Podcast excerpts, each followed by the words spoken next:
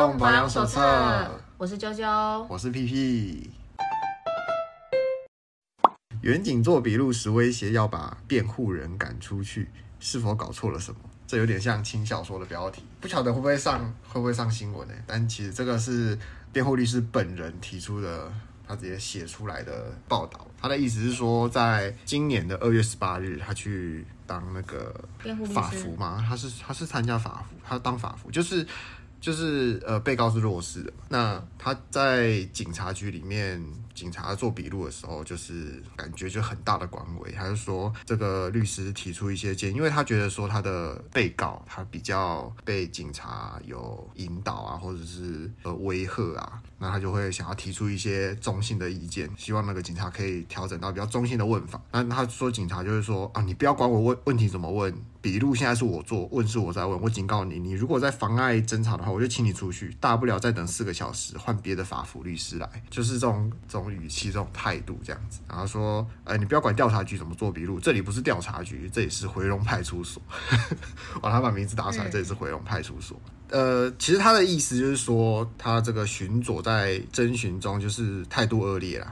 他也是毫不隐瞒的，就是毫不忌讳的讲说，就我见过的律师很多啊，你是第一个这样子。然后我以前还真的把律师轰出去过，你猜你就是第二个，就是类似这样子的行为。然后这个律师当然后来也也是有，就是向这个人就是投诉啦，但是他发现哈，最后他他们提出的惩处是记劣迹一次这样子，但是劣迹就是比申诫还要低，要六次才会一个申诫，所以。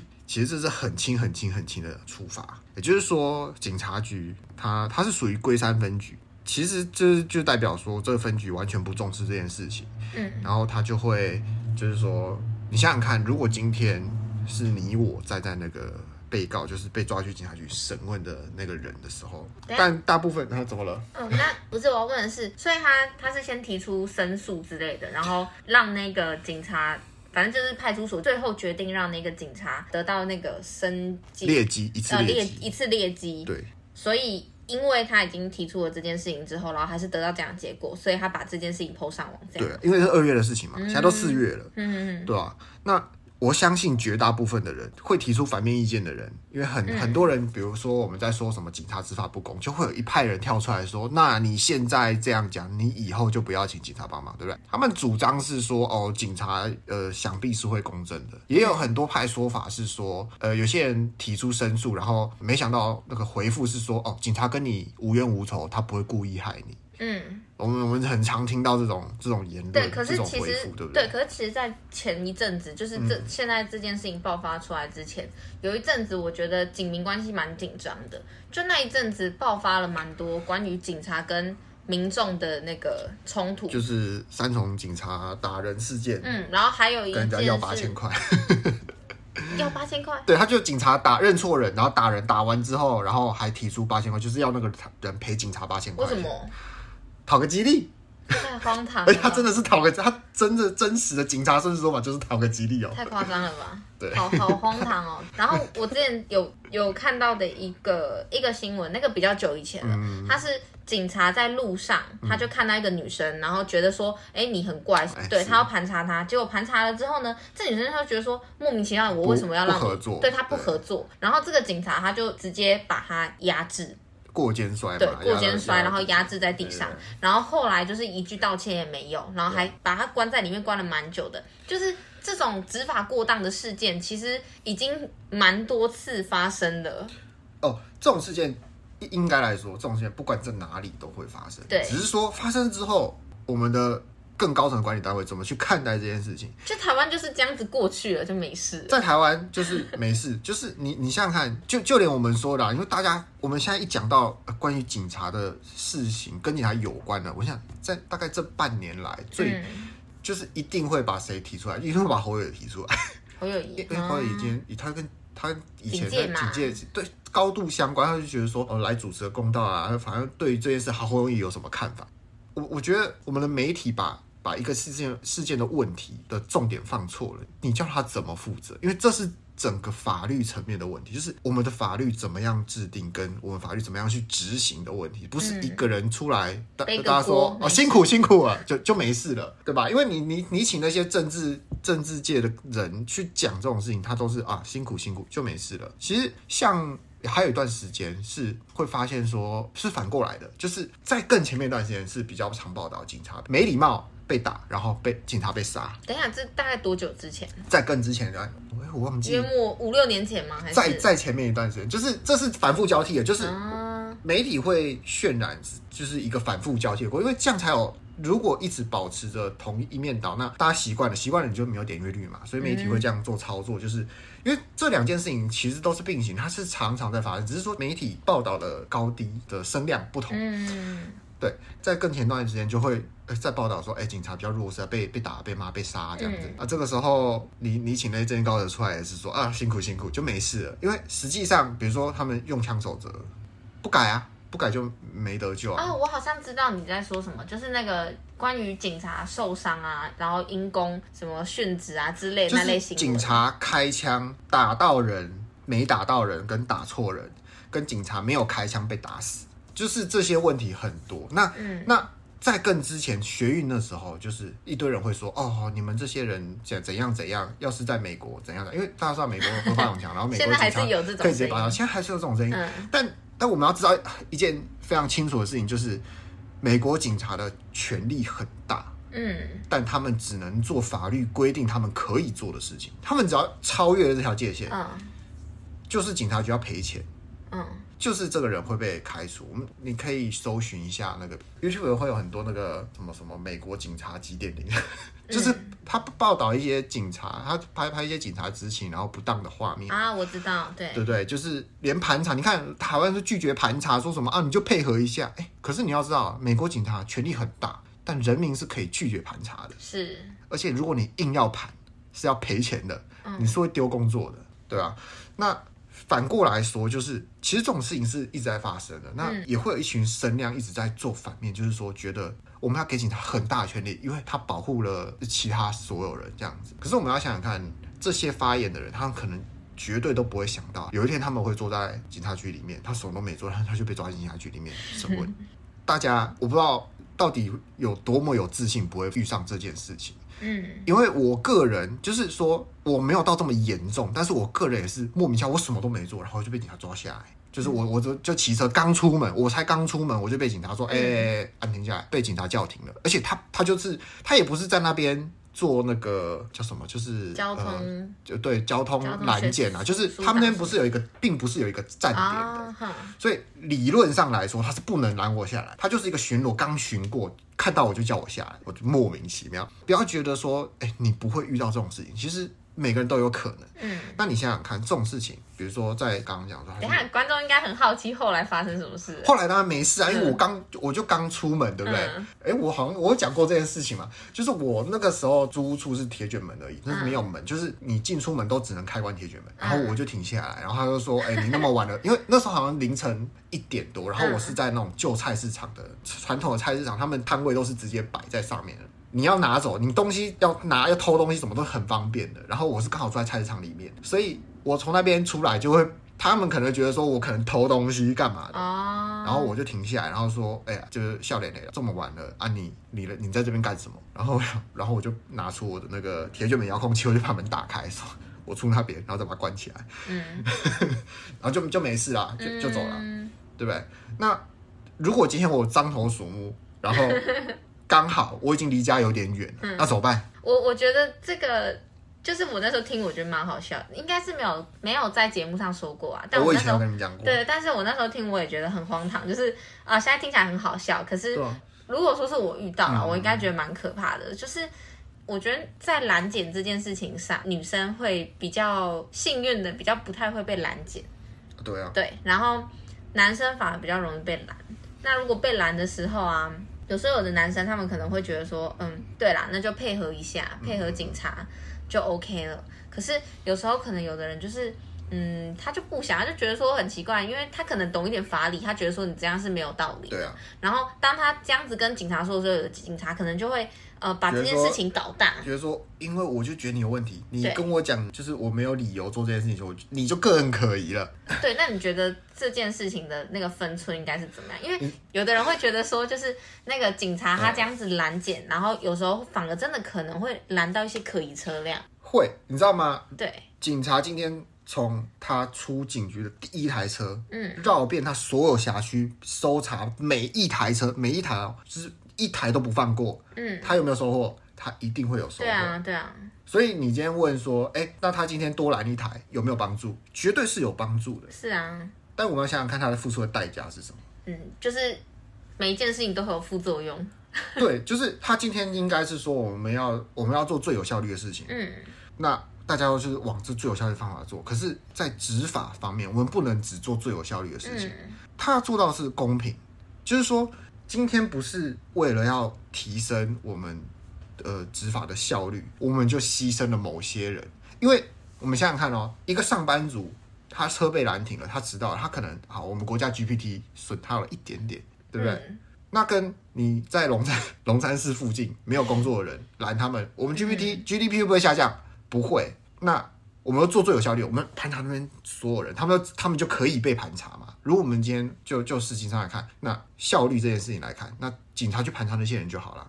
而且实实际来上来说，一个有工作有正当收入的人，他犯罪率会非常非常低。可是今天一个吃不饱穿不暖的人，他的犯罪率就显著的会提高。那去查他们是不是很合理的事情？你你想想看，是不是收获会比较高？像刚刚说的，吃不饱穿不暖的人，因为他们可能。有一些东西没有被满足，他们可能比较有动机会去行抢，还是做一些事情。对，对，然后如果说是有工作，可能就几率低一点。那但是呢，如果因为这样的事情，我们就一直不断的去对这一些针对他们去做，因为对针对这个族群去做，因为这样是最有效率的啊，对吧？嗯。那执法应该这样吗？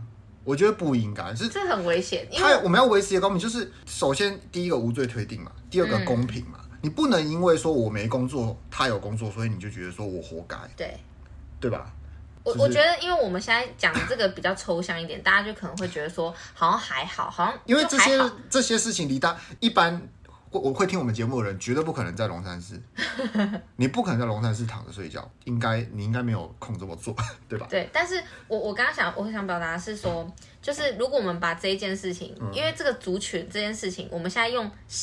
呃，薪资，然后跟工作来看，大家可能就觉得说，哦，还好，好像歧视这个就没有那么歧视。可是，如果我们今天把这个族群换掉，我们换成原住民好了。呃，警察因为原住民的犯罪率，假设哦，我不是说他们比较高，我说假设这这原住民比较高，所以呢，我在盘查的时候都盘查原住民，那我们就会很明显的，一听就会知道说，哦，这是。这绝对是歧视，对。可是刚刚，因为我们是用薪资去呃分这些族群，薪资也是一种歧视。对，其实这也是一种，这也是这也是一种歧视。对，所以我就觉得说，嗯，这个很危险。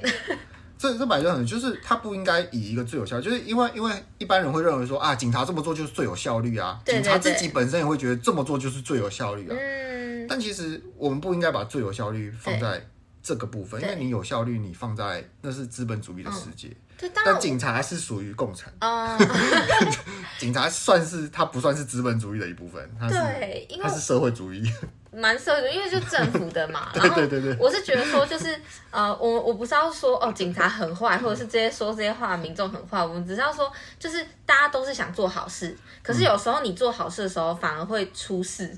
那为什么会出事？我们就可以来聊聊这一部分。对啊，因为因为很多人会在。做事情的时候忽略了一件事情，就是大家会觉得，就是我忘记哪一个心理学的那个理论了，嗯、但是现代人很常做出了两件你想不到，但是你这就是推卸责任的两件事情。第一件事情就是这是我的工作啊，没办法。嗯，第二件事情就是规定就是这样啊，没办法。嗯，或是规则就是这样，没办法。这边规定不见不见得是成文规定，嗯，也有可能是你所谓前人留下来的祖传的家训之类的，或是学长学姐 啊之类的，或是以前长官啊、呃，他们就这样做，或以前人就这么做。对，然后就会合理化你现在在做的事情，反正你就无其实就是合理化，无脑嘛，你就无脑，你就就就做就对了，你不用思考这件事情。嗯、那这件事情蛮危险的、啊，你看像我们这些在这个不用派出所的做的事情，对他这样做，或许他走游在法律的边界，或许他知道，或许他不知道，又或许过去的人就是这么做的，所以他们就继继续这样做。但我们要思考说，这样做到底对不对？那当然了，嗯、这是别人的工作，他在做这件事情。那我们可以旁边讲讲类似风凉话的感觉。但其实这这件事情，我就觉得最主要就是，哎，我们可以拿这件事情来反思，就是当我们自己在做某些事情的时候，你可不可以思考说，你现在在做的事情是对的还是错的？嗯，因为很多人其实，尤其像社畜之后啦，就是这就是规定啊，没办法。嗯，啊，我工作就是这样，没办法。对，很多人都会变成这样子，所以这其实蛮可以激化大家思考。以后你做事情想想看，尤其是在你在做一些你以前没有做过，或是诶突然之间你遇到了一些特别要求，或是。遇到特别的事件的时候，哎、欸，这个思考可以拿出来哦。你是一个会把这次工作我没办法，这个规定就是这样，我没办法深植脑海的人，还是你可以思考说你现在到底在做什么？你你知不知道你在做什么？对，做不太强。OK 啦，大家思考一下嘛。对，因为我觉得就是我们的心智都会选择比较轻松一点的路。然后如果说呃，像刚刚那个那个合理化是一个最好保护自己的认知的方法，因为如果说你今天要去突破跟冲突的话，其实是很耗能而且很可怕的一件事情。但是如果说我们今天做事情的时候都没有去反思自己在做什么的话，嗯、那台湾到现在都还不会改革开放，只能这么说。就是、就是、人都害怕改变、啊、对，你拥有的越多，你越怕改变。那我觉得会害怕其实很很正常，很合理。如果今天是我有小孩，我也会害怕他是那个革命者，我怕会死啊。对，但是。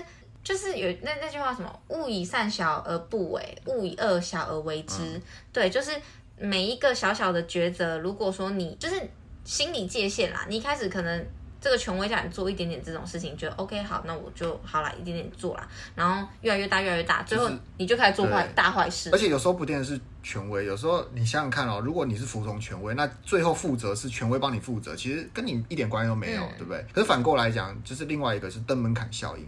你今天是被一个对你有所求的人这样用这种方法来利用的时候，你就慢慢推，你会很亏哦，你会很亏哦，对不对？对，你可能觉得说哦，没关系，我工作就是这样啊，反正有老板罩，对不对？天塌下来上面人顶着，没关系。可是你如果反过来，你你习惯了这种思维之后，你被登门槛效应占便宜，你吃亏了，然后你你在那边哭，很划不来啊，对不对？嗯。那如果你能早一步看透这个计谋，哎、欸，嗯、那对你的生活其实蛮大帮助的。对，因为我还是很敬佩那一些，就是能够在这种可能比较官僚体制，或者是大家都觉得说啊就这样做的情况下，然后他站出来觉得说这是不正义的，或者这是不正确的，然后愿意出来抗争的人，我觉得这种人真的是非常的勇敢。他除了非常会懂得思考以外，还很勇敢。嗯、那我也不敢说我自己就是这种人。说真的，我自己也害怕改变啊。这种就是英雄。对对，那种就是英雄。那我也不期望自己是英雄，但是我会有时候就是可能做完事情之后，我就会想一想说，嗯，我刚刚怎么样可以做更好，然后就会希望自己，呃，下次如果遇到这样问题的时候，可以看能不能再变好一点点，类似这样啦。因为我其实觉得遇到这种事情，大家都很无助。对啊，啊，尤其是有人跟你讲、嗯、用刚才那套话说啊，没办法，我的工作或是规则就是这样的时候，其实大部分人是没办法反驳的。但我觉得就是至少你你可以说哦，那我先观望，但不要做那种就是在底下留言说啊，你就配合一下警察就好了啊，你又没做坏事，你干嘛要这样什么什么的之类的。对，因为如果今天是你被找茬了，然后明明没干嘛，然后就刚好你遇到一个很机车的黑警好了，那。这种时候谁要来帮助你？啊、如果别人都对你说，就是啊，你自己不配合，你不会觉得天哪，怎么会这样吗？因为像一般人会可能会略带玩笑说什么警察有业绩压力啊，什么东西。嗯、其实，而我不知道，我没当过警察，我不知道。但我我我知道的一点是，今天如果有人一一零报案，那他就会成为案，他就一定要，他就一定会立案嘛。那嗯，这个东西就会在县市或是去管辖区会列入那个为。未解决的案件。啊，对，会开三联单，那个、对，他就变他，对，他就是这就是一个一种业绩的形式，嗯，因为他没有被解决，他就是这边啊，那这边就治安不好，嗯，所以你说他们有没有业绩压力？如果你以这种方式来看，其实是有，是有嗯，所以你说啊，他他们他们跟你无冤无仇，嗯。啊，不会害你，那你想想看。如果这种业绩他们没有达标，会有压力的话，他会不会选择跟你有冤有仇呢？哎，这是有可能的事情，对吧？我们不否认，我相信绝大部分的警察，嗯、甚至所有公务人员都是 OK，他们是好人，他们是秉公处理。嗯，其实很多都很善良。但我们只要有一个害群之马，对，那就是很严重的问题。是是是，对吧？因为这个。个案他可能会遇到很多的人，对啊，他会，所以他不可能一辈子只经手一个人，对，所以这是一个很严重的问题。就是我们刚才讲的都是那种特殊案例啦，不是在凑整个警戒。因为我真的觉得有一些警察很善良，我之前也遇过，我觉得人很好的警察。所以、嗯、你有报案过吗？算是有。报什么？有两次哎，一次一次是那个我脚踏车不见了，嗯、然后另一次是那个。那时候我前男友他的那个安全帽被偷，车子也差点被偷走，对的那一次事情，我们还整个进警察局，然后做笔录什么的，对对对，然后这件事情也是嗯蛮多可以分享的，可能如果之后有空的话，可以就是合并说一下，因为后来分手了，不知道。脚踏车有，脚踏车有哦。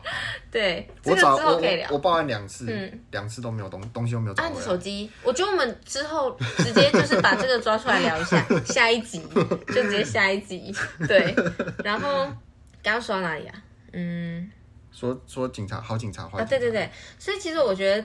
大部分我遇到警察，他们就是看起来真的很累，而且他们每天要做事情那么多，其实很辛苦。我也觉得很敬佩他们，我能配合也都是呃尽量配合，觉得他们很棒，很辛苦。对，只是我们现在说的就是其中这些害群之马。对，啊、对我现在是真的是很怕，不一定害群啊，就是很怕被。可能他也属于追从前人脚步，嗯、然后给自己一个。这就是规定的啊！对对对对对，他就是要这么做。他可能也是受到这个传统思维影响，所以才变成这样。对，就是为什么好人有时候会做坏事，不是因为他很坏，是因为可能他就是遵循一些神秘的那些传统啊，还是什么，就是各种因素了。各种因素了，他他觉得可能或许又又因为他的经验，就啊，这个人就一定是什么什么东西。Anyway，就是这样子，所以不过我们重点不是要挞伐谁，是说我们看到这个问题，那他可能有什么、嗯、原因？那我们看看这个原因在我们身上有没有可能引发一些更多的思考。嗯、好的，那我们要进入下一个。新加坡一男持一公斤大麻被判死，二十六日已处决。哇，嗯、这个。很重哎、欸，这个 这个、光是听标题就觉得超重的。对，不过他是在新加坡被判死啊。那我们知道新加坡执法非常严格嘛。我觉得我们在讲这个之前，我可以先插播一个一个关于新加坡的刻板印象。嗯，对。就是我我发现就是蛮蛮多在台湾，我不知道怪这些人的思想，因为我以前是这种人。哦、我在讲。对，我我也是这种，我以前也是这种人。对对对，就是大家只要说到就是就是新加坡，大家就是马上刻板印象就是严刑。卷发，对，对，对，对，然后鞭刑三下，他就会乖了之类的东西。嗯、对，然后我以前也觉得说啊，反正如果那个人这么坏，你就把他抓去关到死啊，或者是呃鞭刑三下，他真的就会乖了之类的。嗯、对，但是你后来就会发现说，用这种所谓的酷刑去对待一个人，你最后得到的那个效果，其实不见得是真的可以让这个人他不再犯罪，只是他当下真的可以很完美的疏解掉，就是这个头条新闻带给这个。政府官员或者是整个社会的压力，因为这个替罪羊一出现之后，大家所有人的怒气就找到一个出口，我们就立刻就是哎就没事了。对，所以我其实很常会看到很多人就会说，哦，我们应该台湾就是要学新加坡一样啊，严刑峻法啊，什么加入鞭刑啊，死刑不能消失之类的。对，但我觉得说这是一个很值得去思考的一个一个议题啦，其实很需要大家一起去想这件事情。对啊，就是。嗯很很多人就觉得说严刑一定会吓阻犯罪，对吧？那、嗯、其实这是一个很不合理，因为如果假设我们假设严刑会严刑有办法吓阻犯犯罪，那所导致的结果是没有严刑，嗯，因为那些东西都没有用了，对啊。最后就不需要严刑了。对对，就那些会消失。那我们现在看严刑还在吗？还在，所以严刑没办法阻止犯罪。好，不过这个这是另外一个，这是这是一个比较特别的问题哦。就是、嗯、其实在他被判刑的时候，就是他二零一七年被起诉，二零一八年判死刑，然后二零一九年上诉，然后但是维持原判。嗯、那这期间呢，很多国际组织人权团体都会纷纷出面嘛，说不要做这件事，要反对处决。那我们可以理解是人权团体一定会。是，哎，为什么国际组织要出现呢？嗯，有没有想过这个问题？就是一个人在一个国家被判了刑罚，他判了死刑，然后国际组织为什么这时候就跳出来了？你想想看哦，我们在台湾判有人被判了死刑之后，哎，哪一个国际组织跳出来说话？其实不会，其实不会。一般来说是不可能的。那哎，这个这件事情非常有趣哦，就是其实这个新闻出来，我相信绝大部分，真的绝大部分的台湾人会觉得说，哦，大麻毒品。判死刑，新加坡。哇！而且这个人，呃，这这个人是被判教唆与运毒嘛，所以你运毒在台湾基本上运毒也有死刑的，那就看你运的是几级毒品。好，那在新加坡被判死刑，那在绝大部分台湾人的思想里面，应该都是觉得说活该，罪有应得。对，至少是罪有应该要做这个啊，没有错啊，嗯，对不对？好，我们先简化这个，就是你想想看啊，大麻在某些国家是合法，在某些国家是不合法的，然后他在不合法的国家持有，然后被判了死刑。好，这这是这一件事情的样貌。那我们再想想看哦，中东某国家女生不戴面纱，然后被乱石砸死。嗯哼，请问你有何感想？你会觉得活该？本来就该这样吗？我相信当然不可能。对，绝大部分台湾人这个时候就会觉得说，哎，好像有点疑虑。你怎么可以强迫女生做这种事情呢？嗯，可你要想想看哦，在那一个国家。你看哦，不戴面纱，在某些国家是合法，在某些国家是违法的。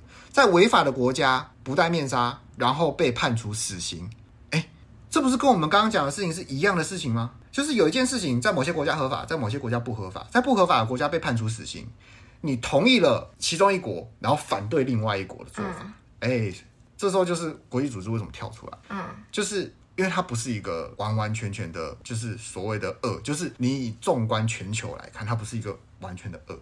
但这不是我们今天要讨论范围，我们讨论的是，哎，身为台湾人，你对刚刚这两件事情的看法，如果不一样的话，这件事情就值得我们思考了，嗯、对吧？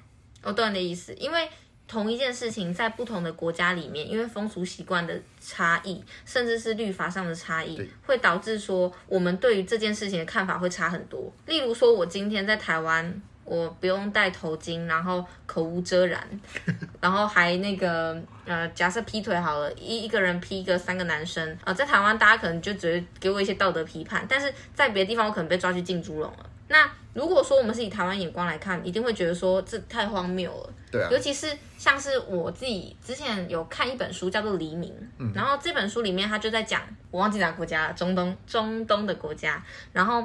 里面的那些小人物，他们遇到的一些苦难，在我们这种比较开放的世界观眼里，一定是觉得说非常荒谬。嗯，可是在他们眼里，他们就觉得说就是活该啊。对对啊，他们是真的觉得是活该。教育的差别，对，就是你从小被这样教，其实你到了一个年纪之后，你就很难转过来了。哎，几乎不可能，因为我们很常，我们很常遇到说什么老顽固老古板，哎，这种东西其实你想想看，这是蛮中性的，因为这是一个事实，嗯、就是人的大脑你。活久了，你的大脑是很难再改变的了，就跟那个人越老骨头会越硬一样 之类的，那是不可逆的，那个思维是不可逆的。对对啊，所以，哎，这个这件事情很有趣哦。就是那我们想想看，今天因为这件事情是它的结果是很严重，是死刑。嗯，然后你们有这样的差异，然后这件事情就让我们可以让我们反思一件事情，就是对你到了一个国家去，你需不需要遵守？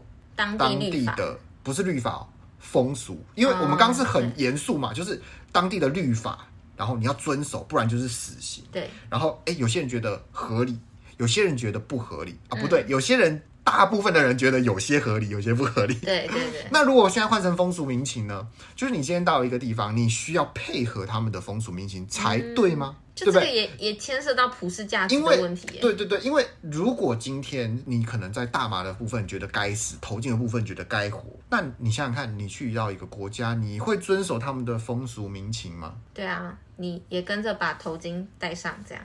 对啊，或者是外国人来台湾，就是不用看红绿灯。之类的，哎、欸，大部分人其实是会遵守的。嗯，说实在，大部分人觉得就是，呃，台湾随便开，到了日本就会遵守交通规则。真的，很神奇，这是很神奇的一件事。其实就是明明做得到嘛。对，大部分的人会做，但其实我们追追根究底，哎、欸，这是什么？就是因为周围的人如果都这么做，哎、欸，就会这么做，确实是这是一个社会的教育，就社会在教育你做这件事情。嗯、是，教育是很重要的事啊。对，对吧？所以。好，当当我们有一件事情是你周围的人觉得对，但他是错的的时候，嗯，你怎么想？对我，我觉得我们今天我们今天比较有有趣的思考的问题，嗯、都是在于说，对于同一件事情非常极端的正反两面的看法，嗯、我们应该要怎么去想这件事情？不是不算是同一件事情，就是说，今天同一个概念会有两种结果，嗯、就是一个人对同一个概念可以会有两种不同的答案。对。在不同的情况会有两种不同答案的时候，我们可以退一步思考，为什么会有这种对对对，这种成因。嗯，然后我要说的是，就是我觉得要先搞清楚说，哎，我们为什么会有这种想法，之后我们再来按照你自己的立场。然后去引述一些可能你觉得比较相信的一些资讯之类，再来讨论这件事情，会是比较比较有有意义的。因为如果你只是拿着你的立场的东西，然后直接丢出来，然后留一个很废的留言，说啊 就应该是这样，就是说你你的想法应该是说，如果他今天讲的是说啊我们教育就是这样啊我们规定就是这样，对，那就 会有点没意义。因为我、哦、我了解，这完全是没有对，就是我了解你的想法。可是我们现在要讨论的是这件事情，而不是我我不是说因为我这件事情不认同的看法，我就不认同你这个人。就是不要把它上纲到那边。这这是一个形式，这不是单纯的说因为规定就是这样。嗯、对，因为很多人会跳到一个盲区，他会觉得说我们很常讲的遵循权威，法律是一个权威。嗯，所以当你今天遇到很多事情都说啊，法律就这样规定，法律就这样规定，那。你觉得这是对的还是错的？其实基本上这是错的。为什么呢？因为法律可以修，是啊，我们有修法的法，所以代表什么？代表法律不见得是全对的。如果你奉行奉为把那法律奉为圭臬的话，嗯，基本上你这个人就是错了，已经歪掉了，太重了。而这是事实，但是很多人会这样，真的很多人就是。就是那个道德陈规期的终期，就是那个会有一个神圣的那个法 法律或者是什么宗旨，然后你一定要遵守。你如果不遵守，你就是坏的人。这样。对，但是大部分人不是这么的正直哦。这如果他完全遵循法律，我觉得他算正直的。嗯。但是其实绝大部分人是这个法律他喜欢，他就觉得说，嗯，这是圭臬。这个法律不太喜欢，他就说，嗯，这个没关系，我们要有情理法，法在最后面，啊、对不对？哎，对对对对对。但是他喜欢，他就说法理情。啊，对这件事情最高峰，我双标，在我有有印象中，我觉得最高峰的时候是什么时候？你知道吗？就是同性婚姻的时候。同性啊，同性婚姻。一堆人那时候有一有一大部分人跳出来说这是什么什么传统什么东西，对不对？嗯、但是有一派人跳出来说，因为法律就是这么规定的，嗯、所以我们要一夫一妻。哦，突然就很遵守法律了。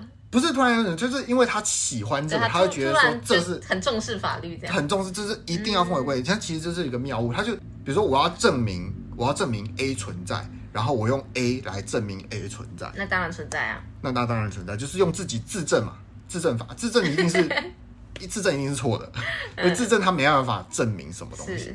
对，就很多人会做这种事情。那这跟这跟什么一样？这跟我们刚刚讲的一样，就是现代人很很容易说什么，这就是我的工作跟什么。规则就是这样，嗯啊，我也没办法，嗯，对不对？那时候就一堆人讲说，法律这样规定一夫一妻啊，对不对？又不是我说的，哎，不对，这是你说的，嗯，对吧？对啊，所以其实这些东西是很值得探讨。就是我我觉得要推广的，就是能够。独立思考这件事情，哎，现在讲独立思考有点怪。你的独立思考是呃，独立思考原本的意思，还是某 YouTuber 的独立思考？有有有某 YouTuber 说独立思考啊！不要不要臭人，不要臭人。那那这段先剪掉，我们再回去。不要臭人，不要臭人。对，好，那我重来。没有啦，不用不用重来，就是。对啊，独立思考非常重要啊，但是独立思考它其实很 neutral，就是它的前提要设好啦。是是。对，那我们不要把它全部归因到说独立思考哦，我们可以把它拆开来讲，嗯、就是说哦，你可以先想想你的前提是什么，就是假设你今天要说一件事情是对的还是错的，那你的前提是因为法律这么定，对不对？绝大部分情况下适用，比如说，哎、嗯，你现在贩毒，哎，法律说不行哦，所以贩毒是错的，哎。有没有道理？有道理。其实绝大部分的情况下是错的，但很多情况下是因为法律现在法律已经不适用了，所以我们今天做做了一个出格的事情的时候，我们反过来是要讨论法律的对错。哎，但这个时候你跟我讲说，因为法律是这样定的，嗯、那问题出在你身上，嗯、对吧？像对像前面段时间是良性嘛，对不对？像慢慢慢慢最近比较哎。开始出现什么？就是用路权的问题，嗯，行人路权啊，跟一些两轮跟四轮之间的战争啊，比如说重机上国道啊，这样子啊，那很多人就会再跳出来说，行人当然说，我觉得没什么争议，但主要他们跳起来说，哎，摩托车就是不拉不拉规定就是这样啊，就是摩托车就是要开到旁边去啊，不能上国道啊，规定如此，不拉不拉不拉。你看，我们想想看，你看这些人是不是又在用规定来限制你的行动了？嗯对不对？他觉得规定就是这样啊，他又不是他说的，那是规定说的，嗯、但其实这些东西可不可以改？其实可以改的。所以其实就是双标啦，就是如果这件事情挡到我的时候，我就觉得说这个规定是规定是是死的人是活的，要要情理法。对。然后，但是如果说这件事情是我是既得利益者，那我就说啊，规定就这样子啊，不然想怎样？对、啊。就是会有这种状况，对啊。所以我觉得重点是是在这方面，就是当然啦，对一般人我觉得呃无所要求，因为有些人的思维他就是这样，他他改不了了，你你要求他他没有用，而且反正他讲出来的话就是那样。但是回到我们一开始讲的警察事情，为什么我说要公平公正？就是在这个地方，我觉得这这在这个地方要要体现出来嘛，嗯，对吧、啊？而且尤其是政府呃，就是警察他们是有公权力的，力所以要更小心这件事情发生。对啊，对啊，而且而且在回过来讲我们第一二则今天这两则新闻，其实第一则我们刚刚已经讲过了。大概侦讯的时候不太公平嘛。那第二则其实是后来这个持有大麻的这个人，他被判的时候，他是后来被起出啊，是是一起利用间接证据。为什么是间接证据？就是他不是直接说直接人赃俱获，对，不是人赃俱获。然后抓到的时候也没有任何证据指称说这个男的就是持有那些大麻。嗯，他们被抓的时候，其实他们这两个东西是分超开的。嗯 然后更有人，万一有人把那个毒品就是塞进他的那个持有物的时候，嗯、那他不是很衰吗？对啊，这个人是叫他叫什么？他叫谭家珠啊，就翻译谭家珠。嗯、那更有人权团体是说，谭家珠从未经手他被控走私的大麻。嗯，对。然后，而且他被他被侦讯的时候，警察是在没有律师跟翻译的时候问这些东西，然后说哦，对，他就承认这样。嗯哎，是不是听起来很白色恐怖？就，就跟我就我们一开始讲的嘛，这些东西、这些事情是一直都在发生。嗯，对，你看今天谭家珠、谭家珠，他什么都就像，可能就像你、你我什么都没做，然后今天来审审讯了，律师也不在场，巴拉巴拉巴拉，哎，死刑。对，所以这就是为什么我们法律要一直不断的修改，修改到说一定要无罪推定，然后还有一定要有辩护律师在场，就是。你有什么缄默的权利啊？什么什么，就是权利越来越一直在定的更更的更完善，就是为了要保护保障这个人的人权。那不要觉得说这个人权离你很远，因为我们所有人都有可能会在那个位置上。对啊，对，对啊，所以很多很多，我相信很多人还是觉得宁杀错不放过啦。嗯，对啊，可能他没有体会到一个人的生命是有多么重要。嗯，真的有重量。对啊，那。就去看《台湾启示录》吧。好，那今天我们大概就讲到这里，感谢大家的收听，谢谢大家。谢谢大家。